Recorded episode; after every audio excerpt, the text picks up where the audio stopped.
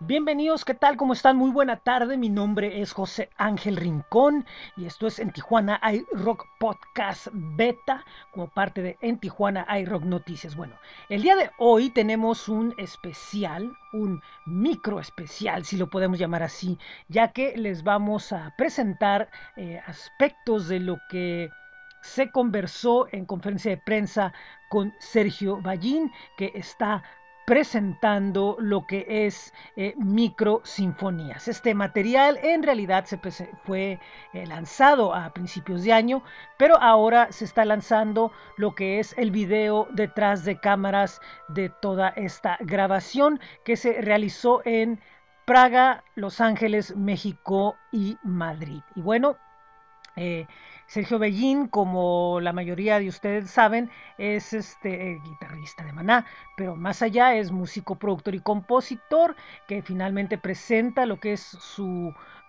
disco de manera formal llamado Microsinfonías, donde interpreta canciones de invitados especiales y sus propias composiciones. El disco eh, participan eh, Carlos Santana, Steve Bay, Alejandro Sanz, Juan Luis Guerra, Ara Malikian y Fer Olvera, vocalista de Maná, quien prácticamente, bueno, pues él es uno de los eh, pocos artistas que pone su voz a disposición, ya que el resto, también como Marco Antonio Solís el Buki, participan como instrumentistas. Por ejemplo, eh, Alejandro Sanz con guitarra española, eh, Marco Antonio Solís con sus percusiones, Juan Luis Guerra con guitarra jazz. Bueno, este disco eh, tiene la distinción de ser el primer disco mezclado en España con la tecnología de audio inmersiva Dolby Atmos, que trabajo que realizó el ingeniero Miquel F.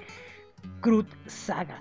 Para ello eh, vamos a tener eh, palabras del propio Sergio Ballín, así como de el coproductor Eddie Lam. Así que con esto empezamos. Esto es en Tijuana hay Rock Podcast After es, muy, muy extraño este tipo de conferencias de prensa. Siempre he estado acostumbrado a, pues a que sean en, persona todos aquí, pero bueno, ahora, ahora nos toca hacer, hacerlo de esta forma, pero también qué maravilloso poderlo hacer desde varias partes del mundo eh, y que estemos todos juntos. Pues muchas gracias, muchas gracias a todos por su tiempo. Eh, y como decía Roxana, pues este disco empezó a... La primera idea surgió en el 2008 y fue hasta el 2016 cuando empezó a grabarse.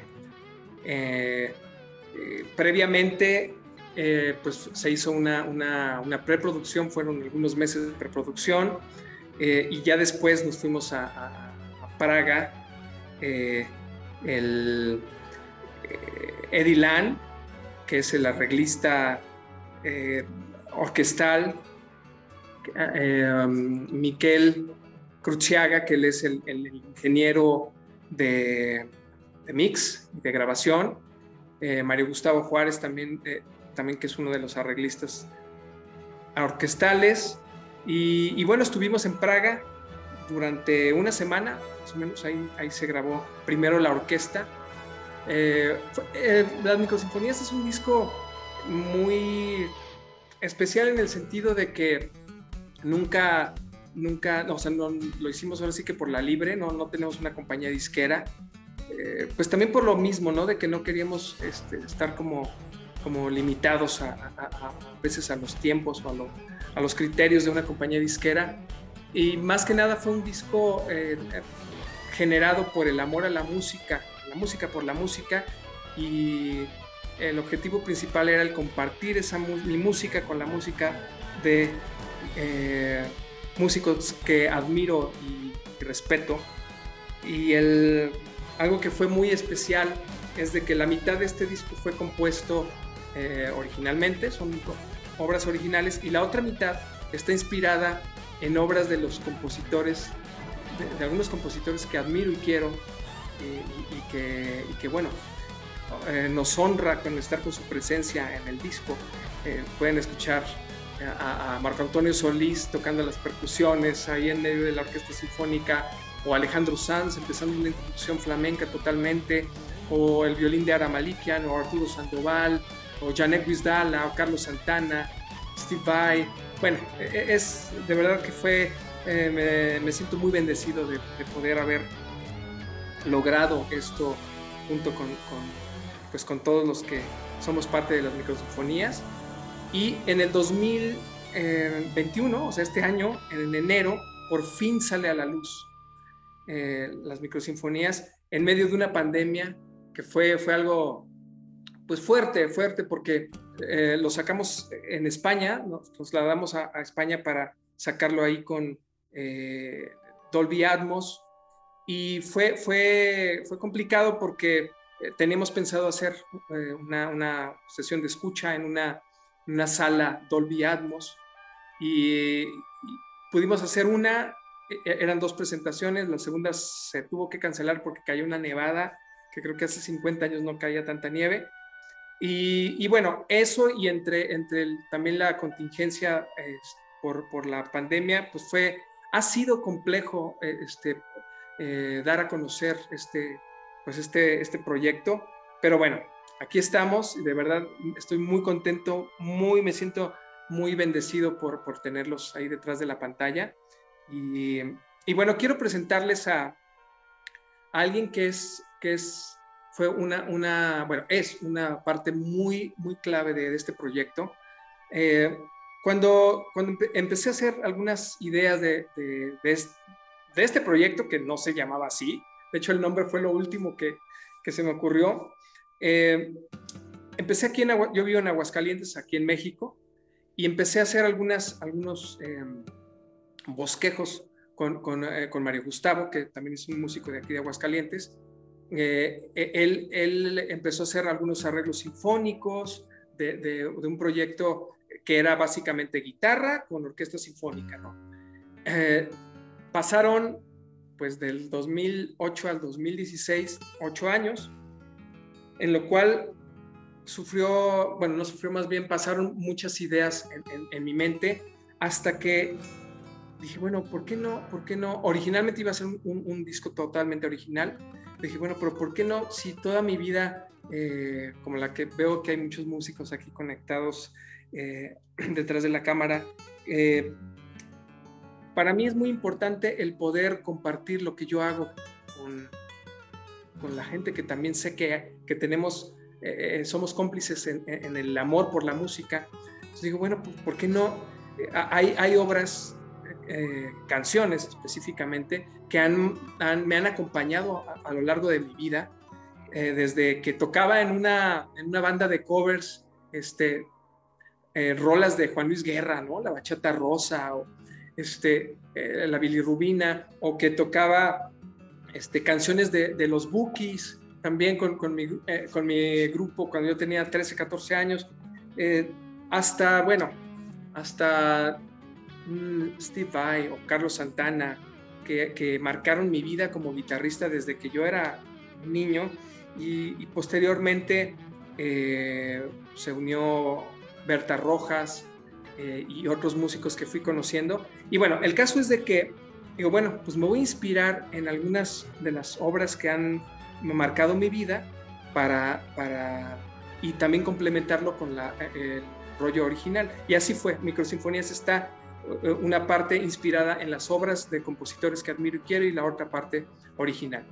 Entonces, cuando ya em, tenía eso muy claro, eh, hacía yo mis demos y todo, pero yo quería algo más y sobre todo que si estábamos hablando de una orquesta sinfónica, pues yo no tenía los elementos suficientes, porque digo, yo estudié un poquito de música clásica cuando era chavo, y, pues he estudiado eh, eh, con maestros particulares más que nada como he podido y la escuela de la calle, pero nunca tuve una formación así seria como, como el poder entrar a un conservatorio o, algo. Eso, eso fue mi, eh, ¿qué hubiera querido, no? En esos años de poder haber, haberlo hecho.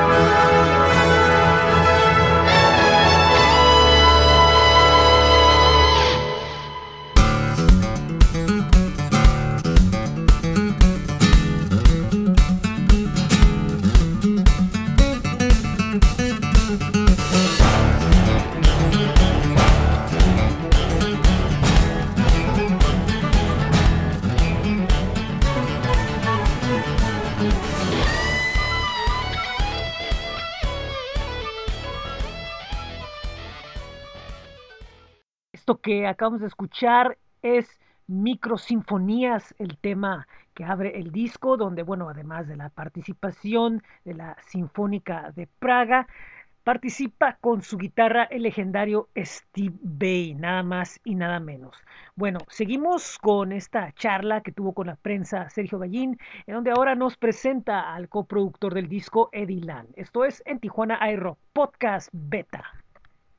Pero bueno, de repente eh, una persona me recomienda a, un músico mexicano muy joven. Me dice, ¿sabes qué? Yo creo que él te puede dar, e, él te puede eh, complementar muy bien la idea que tú traes. Total de que empecé a escuchar algo de su música, él eh, específicamente está más enfocado en la música cinematográfica, pero también es compositor y arreglista, entonces cuando lo conozco, o sea, imagínense, tiene ahorita creo que ya 34 años, 33 o 34 años, pero en esa época pues tenía, tenía menos años y me sorprendió muchísimo. Fue, fue muy, muy grato el, escuchar un trabajo tan de, con tan buen gusto, tan bien, tan bien hecho. Entonces dije, bueno, lo contacto y empezamos la historia juntos de las microsinfonías.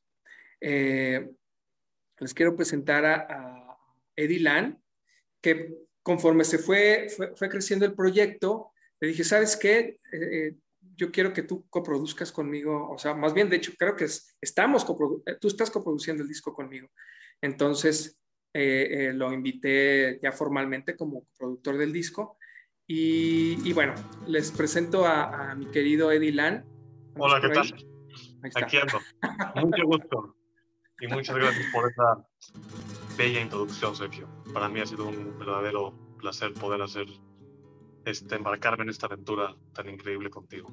Te lo agradezco. Pues, igualmente, hermanito.